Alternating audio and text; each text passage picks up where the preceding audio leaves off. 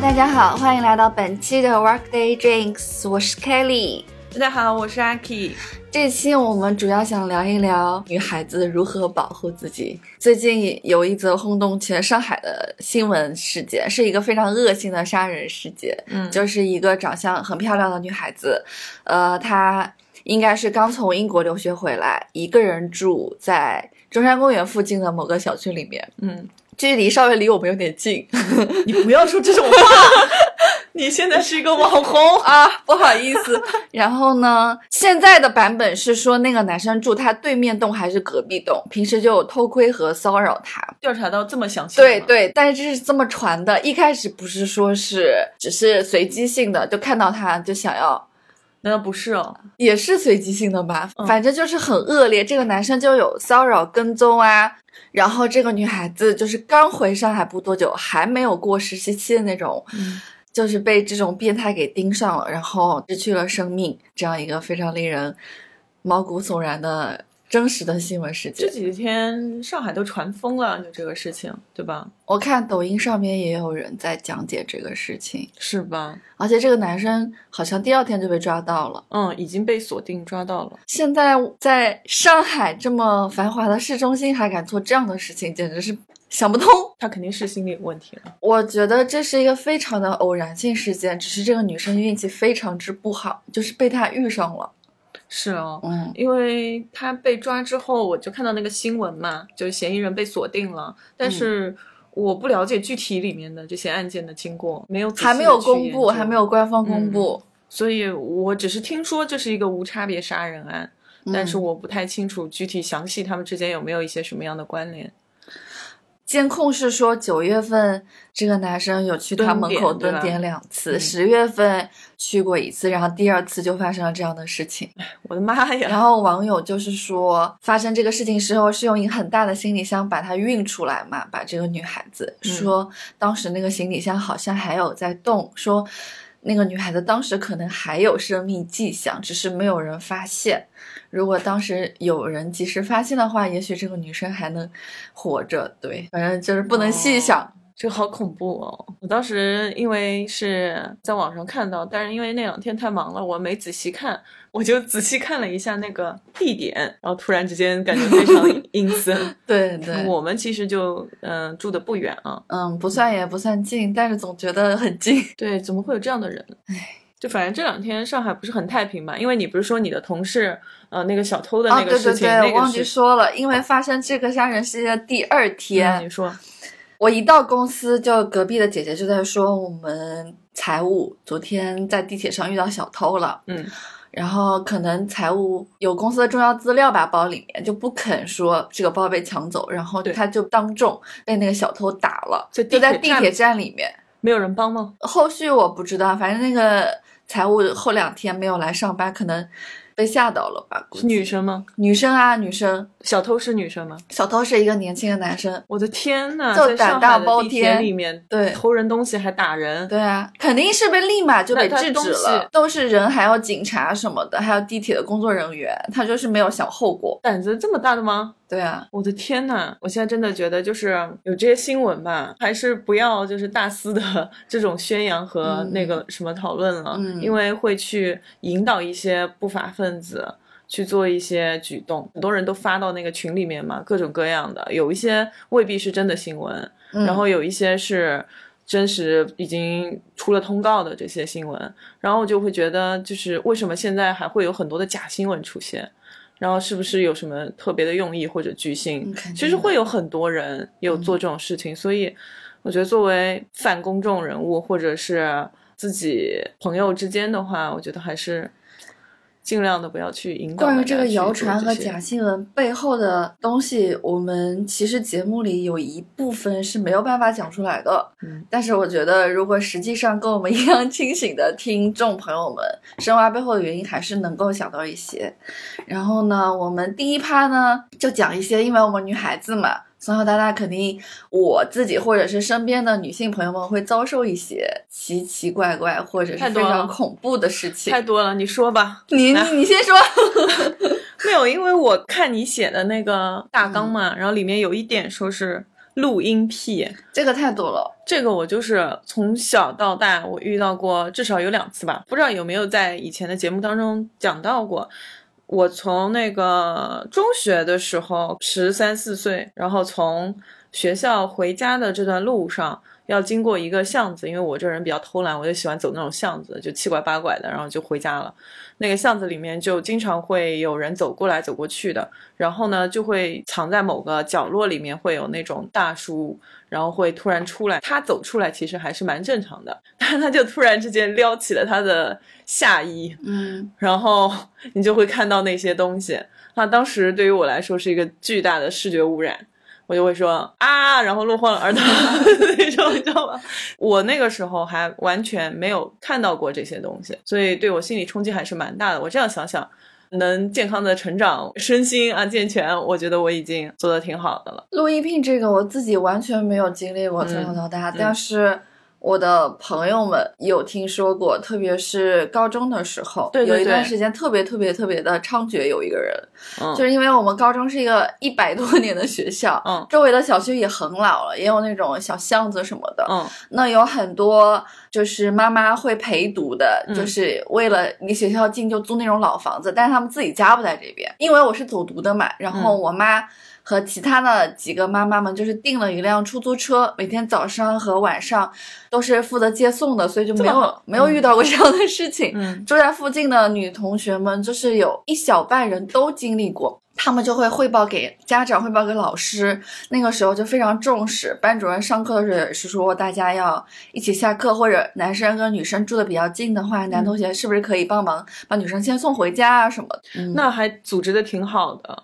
而且你这么说，我没想到我那个时候要报告给老师，报告给家长。哎，我那时候完全就是，就是，OK，这件事情发生了，然后我啊跑回家就就没事儿了。我后面也没有特别大的可能那个人比较作案次数比较多了。啊，对对对，哦而且我跟你讲，我不仅是就是看到这种就是男男性他裸露下体嘛，嗯呃，有段时间在那个巷子里面走。还有人就会直接横冲直撞走过来，就迎面走过来，因为那个巷子其实不是很宽的，嗯，然后他迎面走过来就碰你的胸部，然后碰完他就直接走过去了。我当时也是经历了这样的事情，但是我脑子好像少根筋，我我都没有特别大的反应，也没有告诉家长，也没有告诉老师。我觉得很多的女性这种太多了，嗯就是因为可能所接受的教育不够深吧。也对对对性别意识比较模糊，这个事情过去了，可能过几年长大了，回想起来，就这个阴影在那边的地方，他才觉得自己是受到侵犯了。没错，当时根本就反应不过来了。是的。嗯，当时根本就没想这件事情是多么多么严重，或者是多么严肃的一件事情。虽然我吓是被吓到了一下，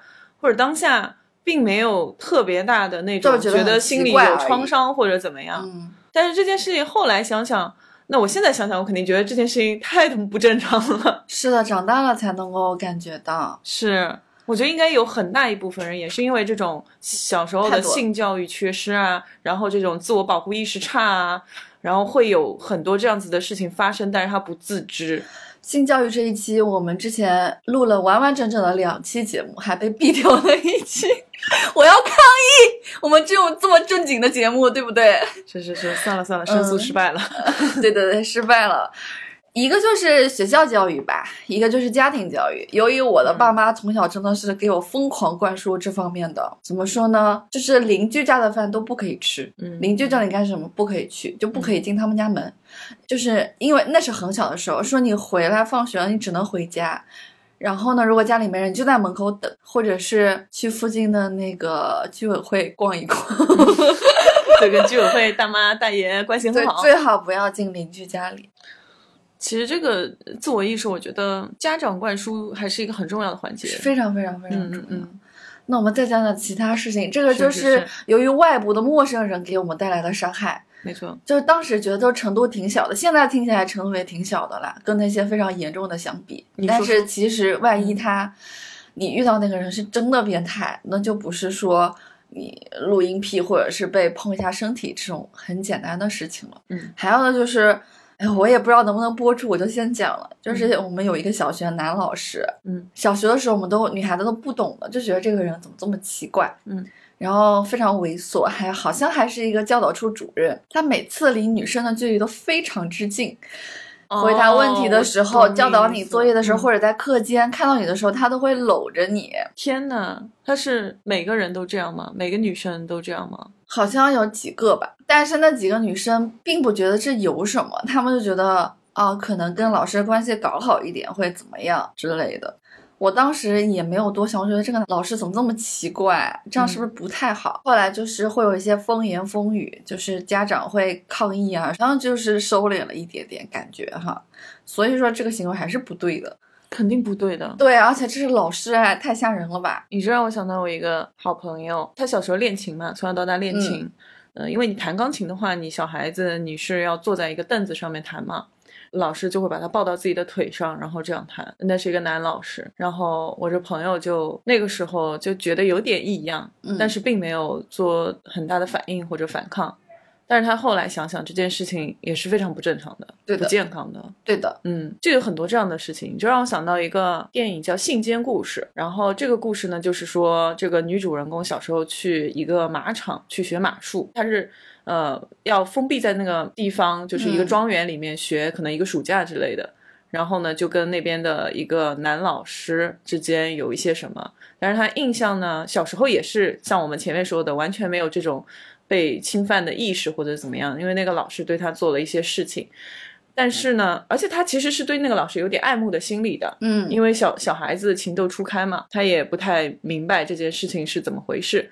但是等到他长大了之后，他自己作为一个是记者嘛之类的，我我有点记不清了，很久之前看的，大家去翻啊，他才整个的开始回溯这件事情。然后发现这件事情对他的，包括后来人生成长道路，呃，上面遇到的那些亲密关系啊，或者是一些对待事物的看法啊，都有很大的创伤，所以他才回溯到这件事情上面。那回溯到这件事情上面之后呢，他就开始把自己的原来的记忆和实际发生的事情，因为他会去那个马场里面再去见那些人啊，然后再去跟当年跟他一起进到马场的一些同批次的朋友啊去聊天什么的，他会发现自己的想象当中的这个事情和实际发生的事情是有很大的出入的，所以说记忆也是有偏差的。比如说有一个非常小的细节，他觉得自己那个时候是爱慕老师嘛，自己应该有十三四岁那个样子，应该是一个小少女的那种样子。但是实际上他呃跟自己家人、跟自己的朋友、跟那个原来的马场里面的人去聊的时候，嗯、会发现。他那个时候其实才七八岁，就是根本不是一个可以去谈恋爱或者是去有这种心理很强大的性反应的这种年纪。嗯这个里面，他慢慢慢慢的就回溯，发现了很多很多事情。那这个电影呢，也是推荐大家去看，尤其在这么比较敏感的时候，也是可以去想一想自己原来是不是有类似发生过的事情，但是其实你不觉得当时有影响，但后来其实对你的人生很多事情的看法和你的选择都有关系。我感觉是这些老师就是运用了小孩的这些心理，然后做一些很恶意的事情，没错没错非常之过分，太恶心了。是的，谁没有当过小孩？而且这是男老师，嗯对吧？嗯女老师也一样的。嗯，就是我的很好的好朋友，女孩子，初中的时候，因为她是很漂亮，学习又很好，然后就是会有男生给她写情书，给她送东西，然后其中有一个非常疯狂，我感觉是到那种骚扰的地步了。嗯然后那这件事情肯定是老师知道了，老师指责的不是男生，哎，这个男生是其他班的，就是嗯当众给我朋友难堪。怎么说？就是说，有的女生可能平时对啊，对，就这种我的天，非常难。听的话，嗯非常之难听，我当时超级无敌气愤，然后我就对这个老师非常之讨厌。我朋友后来觉得这件事情老师解决不了，只能自己解决嘛。然后呢，他就约了这个男生吃饭，就是跟他讲清楚这些事情了，跟他讲的很严肃，把自己的想法啊都跟这个男生讲了。然后他们在外面吃饭，又被这个女老师遇到了，嗯，然后又被当众数落了一番。然后就觉得老师好过分哦，这个老师怎么回事啊？三观不正。我觉得这个老师可能自己内心有那种潜意识，嫉妒吗？我觉得他应该是有那个潜意识，是说就是女性被害论。一方面是嫉妒我朋友好看，学习又好，家庭背景又不错，然后呢，另一方面就是他这种偏见，嗯嗯，就觉得肯定是你女生自身哪些事情没有做好，错没错，招致了这些男生非得要骚扰你什么的。是。哇，我就觉得什么鬼东西、啊！后来有去找这个老师聊，或者找校长聊，相关领导聊吗？他好像也没有当回事儿，该学习学习，该上下学上下学。他有跟家里讲这些事情的，嗯，然后那他加上他爸妈其实属于有点地位的那种，在我们小城市嘛。反正后来这件事就是不了了之，那个女老师也没说什么，估计后面还是有做什么吧。她的父母就是跟学校施压了之类的，嗯 脑子不好使啊，这个。老师对吧？对啊，我觉得还是有有有有那么一部分人吧，其实呃，为人师表的这个根本就没有达到这种特质，嗯，他只是说可能他的教学水平达到了某个专业专业技巧。但是她思想境界还是不足的。还有就是我和我闺蜜高中的好朋友，我们有一次去上舞蹈课，两个小孩儿嘛，周末的时候，但是要坐一个公交车到最市中心的地方的一个舞蹈教室。那我们一上车呢，就没什么，就嘻嘻哈哈聊天啊，嗯吃吃东西。半路的时候来了一个男生，看起来就有点不太正常，那种精神不是很好的，嗯就坐在我们后面。然后呢，还问路啊什么的，那我们就正常回答他，对吧？但是我们下车之后，他一直跟着我们，跟得非常之近，天呐，我们超级无敌害怕，然后一路狂奔到教室。然后我中间还觉得，如果他知道我们教室在哪，他还会蹲我们。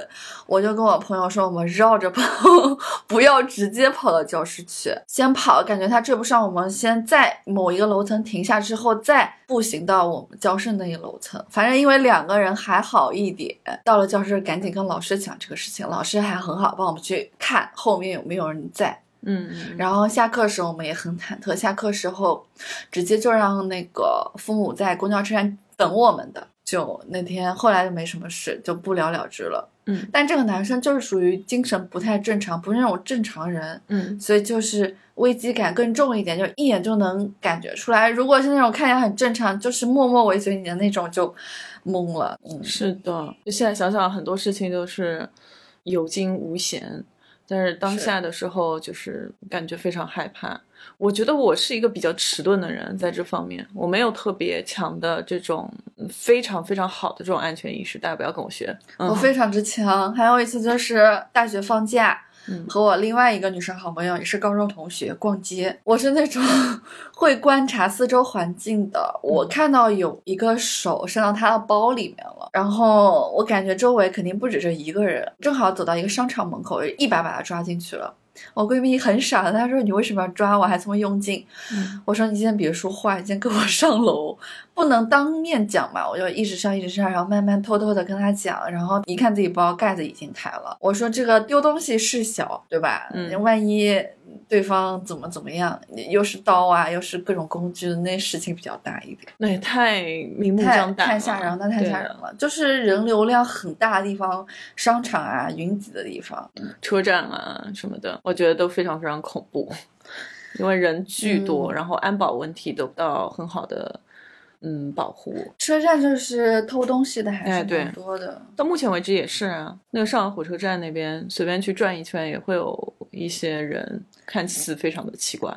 我反正觉得我身边有些朋友那反应真是迟钝呐、嗯，还有以前都比如我是高中的嗯时候，有段时间是坐公交车的，和另外一个女生同学吧，会有一个垃圾处理厂很大的，有一个大叔在这个处理厂，我也不知道这个处理厂是他的还他还是员工，嗯他就说他不不识字，要写信什么的，我当时就觉得不太对，是什么年代了，还写什么信啊？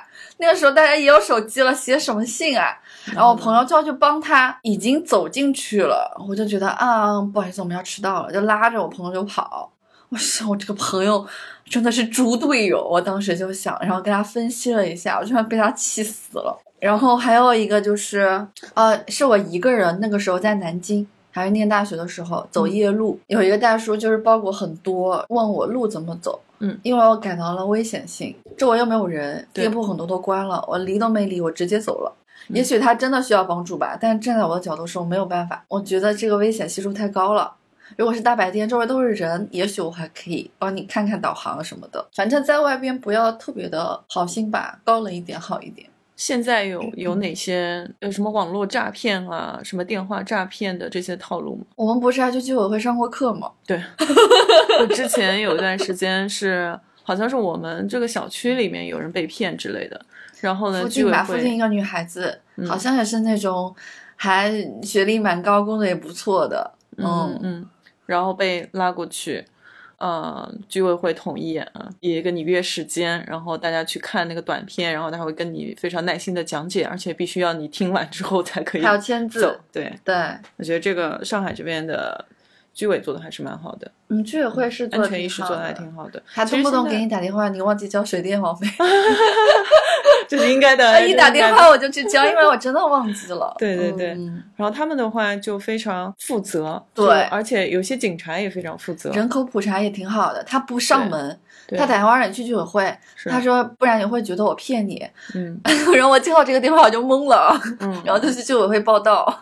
对我之前还接到一个警察的电话，嗯然后他就公安嘛，公安说，嗯、好像你就是之前疑似你的那个电话，然后追踪到被什么什么人呃打过，就大概是诈骗的意思。他说，呃，我现在就是在线的，你如果没空的话，我在线给你放一段那种语音，你知道吗？就那种就是呃，告诉你哪些是被骗那骗。然后我当时在健身，然后我就说，哦，好的好的好的，放放你放你放你放。嗯然后他就说你不要这么敷衍，他说你听完好吗？我说好好好，然后他就开始放，然后放大概五分钟吧，我就在那边踩着那个椭圆机，然后就把它嗯放在那边，然后就这么听完了，嗯就觉得他们的工作嘛。对，但是你说像这个新闻事件，女生她觉得自己被骚扰了，如果去投诉啊，或者是报警什么的，就很难框定哎。警察不太可能二十四小时帮你 follow 这件事情的，因为他们 follow 应该都是那种重要的刑事案件的证人啊，这种受保护的呃这种人。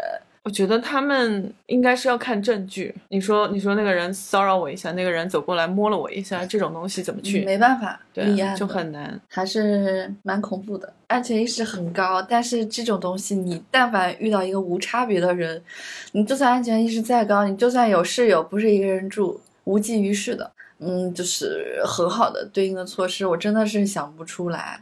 所以其实还是要提高自己的一个安全意识。就是我很喜欢的一个，我之前看圆桌派，他们经常请那个一个教授叫李玫瑾，嗯，犯罪心理学还有刑侦的一个女教授。哎，她就说有些人就是意识没有啊，就是完全没有。嗯，就是说你半夜十一二点的路上没啥人，你一个女孩子回家。你但凡不幸运遇到这么一个事情，你的逃亡率就是百分之零。嗯你要有这种意识。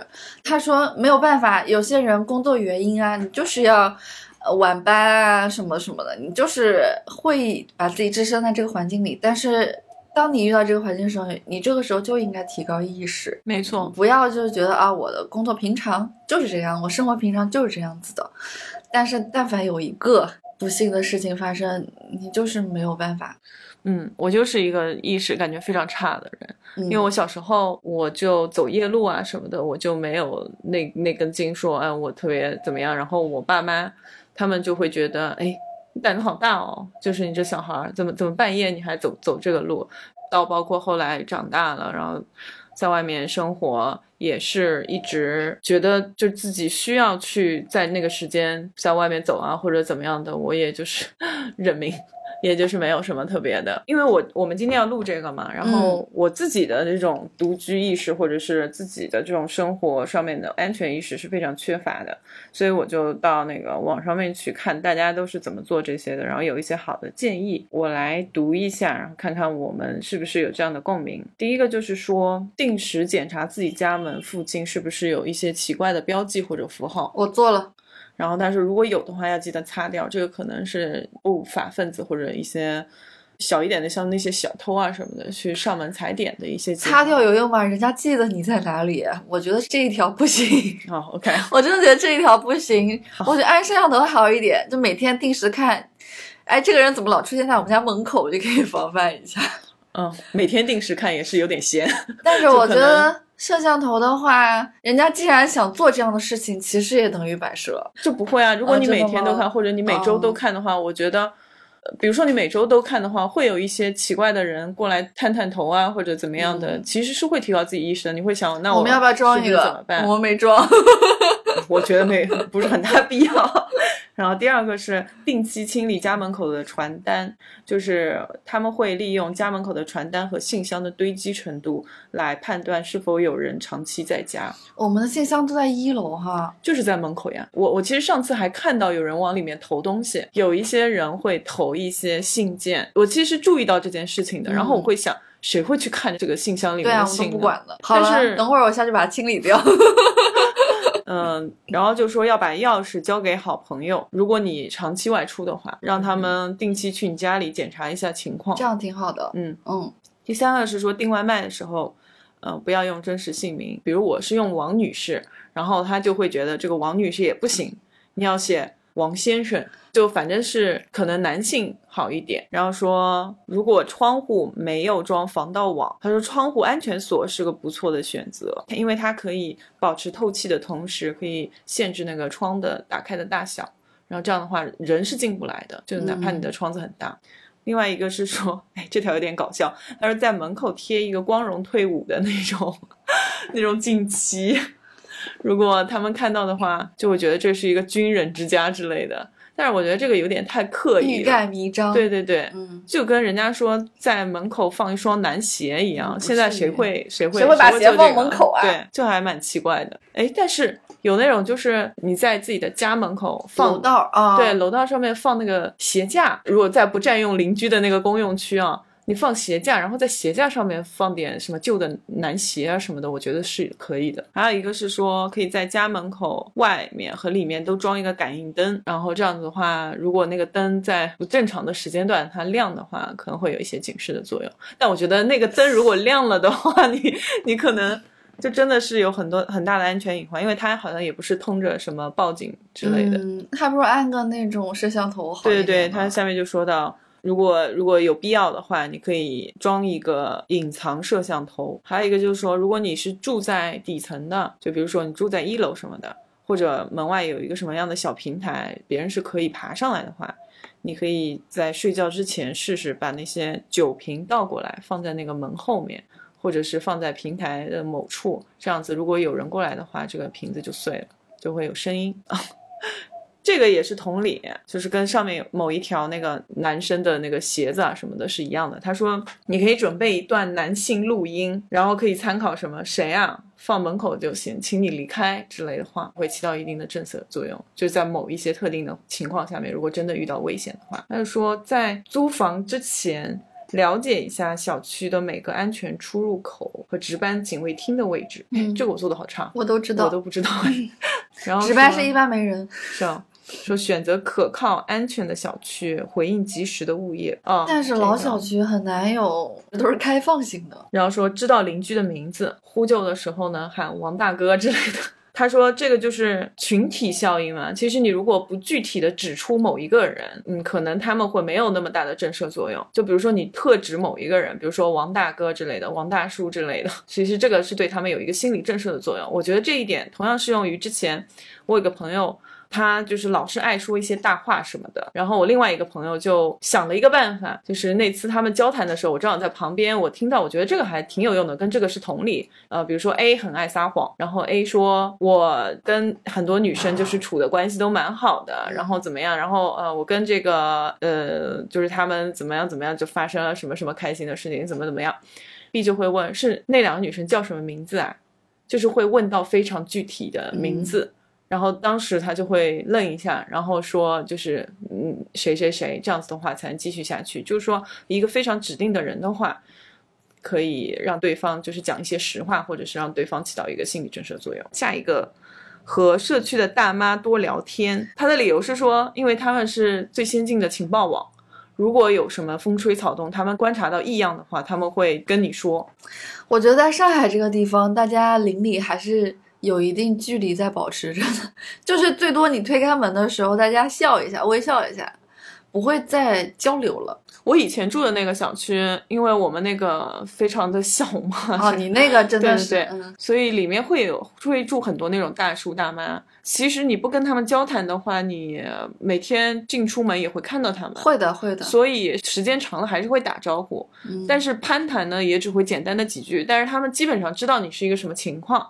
所以，如果有一些什么事情，他们真的会告诉你一下。嗯，我觉得这个是有必要的。我们现在住的这种小区，就我可能跟他们也碰不上啊，嗯，就可能作息时间不一对样。没有那么那么那么强的沟通了。我可以提我自己的建议，一个是嗯因为现在我们是三个人住嘛，那我是离大门最近的，每天我都会去反锁那个大门，就是大家都到家之后，然后我自己睡觉时候，我的门也是反锁的，放一瓶洗衣液放在门后面，就是如果一推开那个洗衣液。就会有动静，就是你要把这些基本的要做好，不要说你一回来门忘记反锁了，别人从外面一开又开开了，那这个不是一个巨大的安全隐患吗？是是是，我错了，我从来不锁门，我从来不关门。这个是最基本的，这就让我想到了之前看的电视剧，我也推过的，叫《我在他乡挺好的》，周雨彤演的。嗯，她就是那种独居的女生，在北京飘着，摄像头买了，防狼工具买了，呃，一大堆东西都买了。他那天是回家太累了，门忘记反锁了，那个小偷一开就开开了。还好那个电视剧剧情非常美好，就是偷了他值钱的什么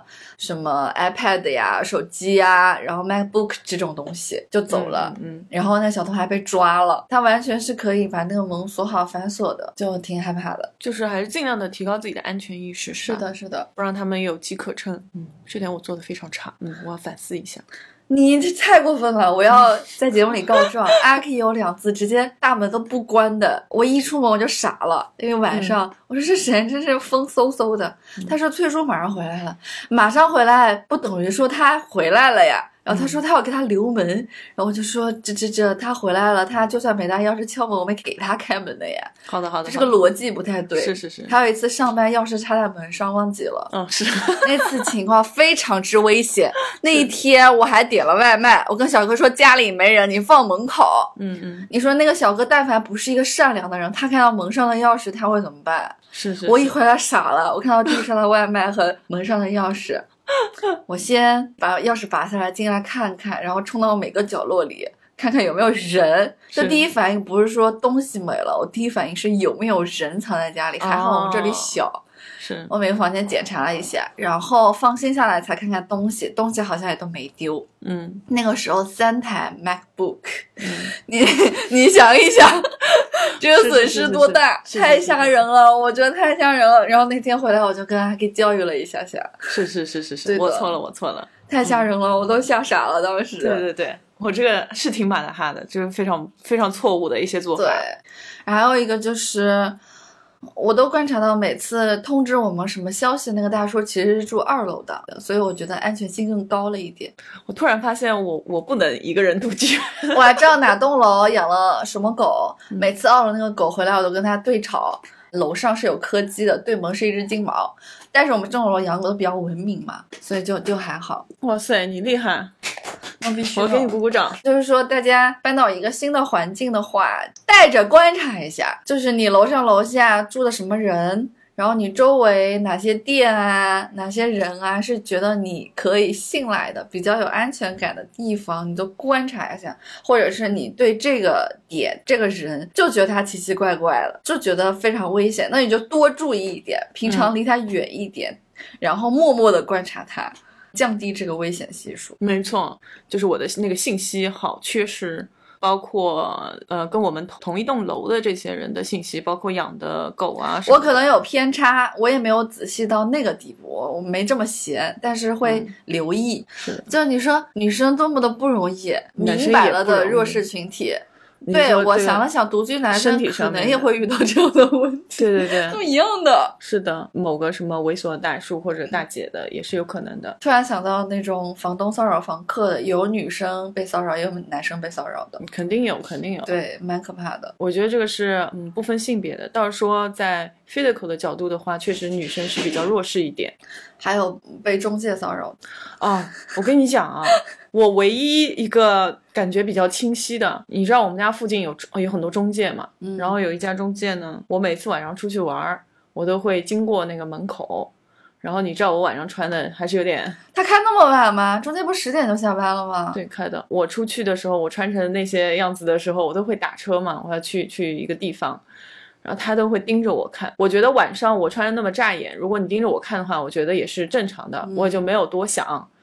但是我白天出去健身啊什么的，就穿的非常的素，非常普通的那种，他还是会盯着我多看几眼，然后我就会有点留意他。哎，这种太多了呀，嗯，真的很多，但是这个是让我觉得有点不舒服和我会去警惕的一个信号。一定要的。是的，是的，而且他其实知道我们的信息，我觉得还是蛮恐怖的。之前我们在那个 WDF 七里面，然后会有人说，哦，确实就是在上海很多的，呃，年轻人，尤其是那些比较潮一点的或者怎么样，就大家喜欢住在市中心，然后住在市中心呢，就会选择一些老破小的小区。因为大家都还蛮年轻的嘛，你可能说，呃，我付不起那么高的房租去租那种呃安保特别好的那种现代化的小区，住在老洋房里面啊什么，就感觉还是蛮有格调的嘛。但是老洋房这种地方就是安全非常非常的不能保障，因为本身可能小区又破又小。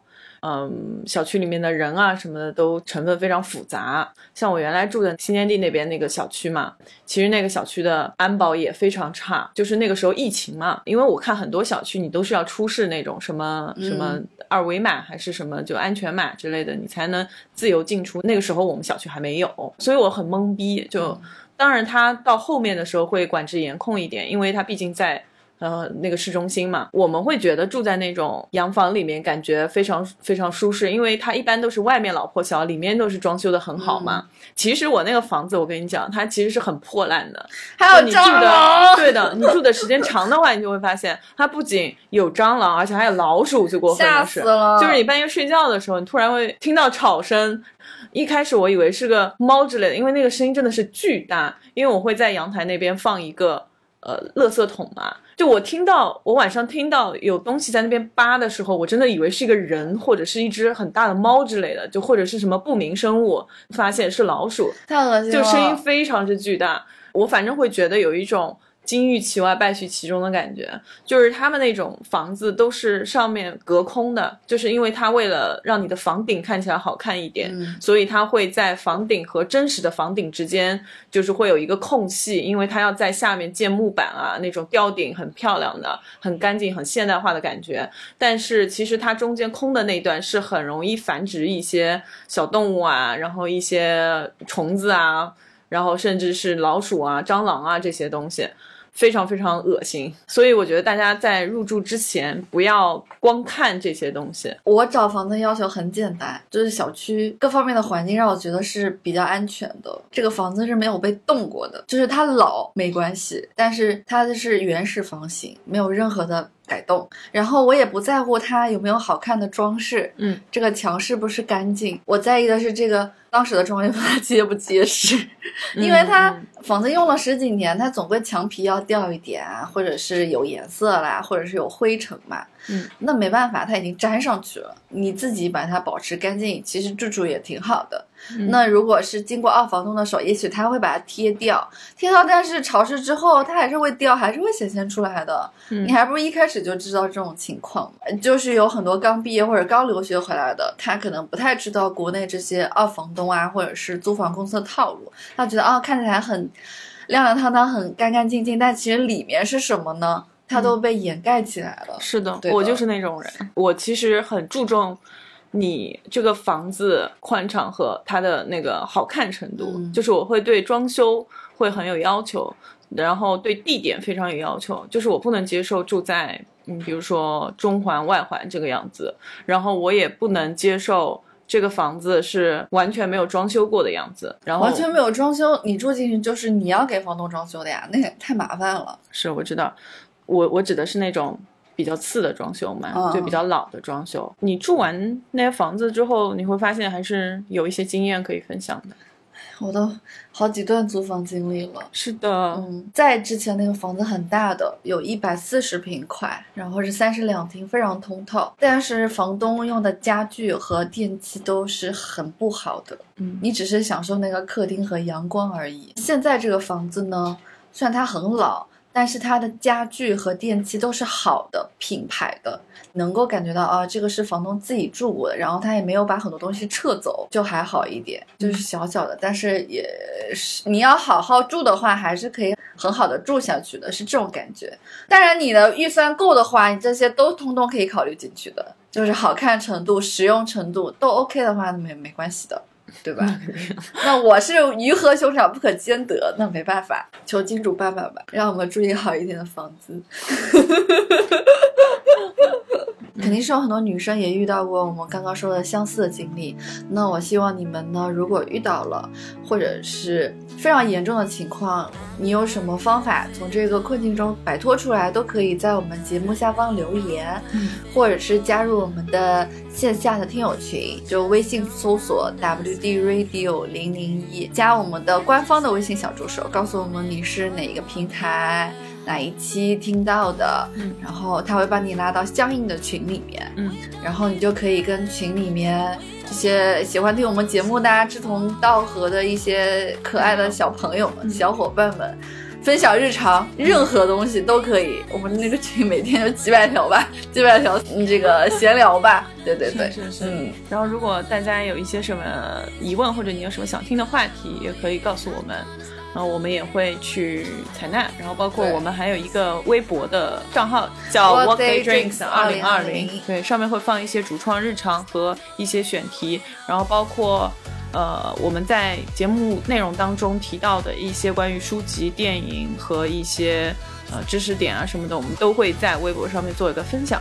对，然后我发现我的喜马拉雅是有人私信我的，但是我根本就想不起来看这个。那天突然无聊翻翻，发现有两大段那种，然后我就感觉非常不好意思。我就是说，如果 如果大家想要找我的话，呃微信粉丝群是最、最快最直接能找到三位主创的，就直接嗯艾特我们说话就可以了。对，对，其他平台我怕我漏掉，真的会漏掉。嗯，好的，那也谢谢大家的支持。对，嗯，金主 也求个金主。金主在哪里？金主在哪？金主。金主说：“我排着队看着你，你瞎吗？” 嗯，那今天的节目就到这里，还有什么要分享的吗？就是大家提高安全意识吧，好好的在这个世界上生活下去。嗯，或者你多认识一些呃同居的好友是有安全意识的。例如我，对，没错，就是他。嗯，嗯，那今天节目就到这里啦。嗯嗯，祝大家有一个愉快的周三，拜拜拜拜拜